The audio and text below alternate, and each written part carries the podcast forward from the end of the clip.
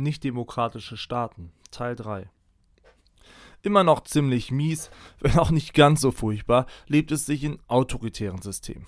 Das Wort autoritär benutzen wir heute noch im Sprachgebrauch, wenn unsere Eltern zum Beispiel uns anschnauzen, wenn wir unser Zimmer wieder nicht aufgeräumt haben.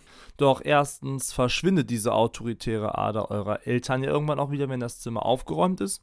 Das heißt, es ist immer nur für einen kurzen Moment so. Und zweitens hat natürlich das, was wir bei Eltern autoritär nennen, nichts mit den Dimensionen zu tun, die es wirklich von staatlichen Systemen ausgibt. Zwischen der Demokratie und Diktatur bestehen eine ganze Reihe von so Zwischenformen, je nachdem, wie viele und in welchem Ausmaße, also qualitativ und quantitativ, gewisse Demokratiemerkmale eingeschränkt werden. Die Form dazwischen nennen wir autoritäres System, wobei sie wiederum eine ganze Menge einzelner Untersysteme besitzt. Autoritäre Systeme lassen also ein gewisses Maß an Freiheit zu, also an sogenannten Pluralismus. Pluralismus bedeutet einfach, dass viele verschiedene Meinungen geäußert werden können und es in Ordnung ist, auch mal nicht der gleichen Meinung zu sein, beispielsweise gegenüber der Herrschaftsmacht.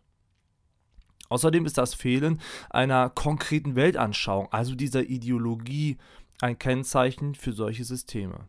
In diesen Staatsformen geht es vor allem darum, dass sie zu wenig von dem umsetzen, um als Demokratie zu gelten. Aber auch, Gott sei Dank, dann zu wenig brutal und aggressiv vorgehen, um rein typologisch als eine Diktatur bezeichnet zu werden. Zu diesen Ländern, also zu den Typen dieses Systems von äh, autoritären Systemen, gehören zum Beispiel die Türkei, die Volksrepublik China oder auch Saudi-Arabien und noch eine ganze, ganze Menge mehr Ländern. Urlaub ist in solchen Ländern vielleicht ganz nett, aber auf Dauer wohnen, nee, ganz sicher nicht.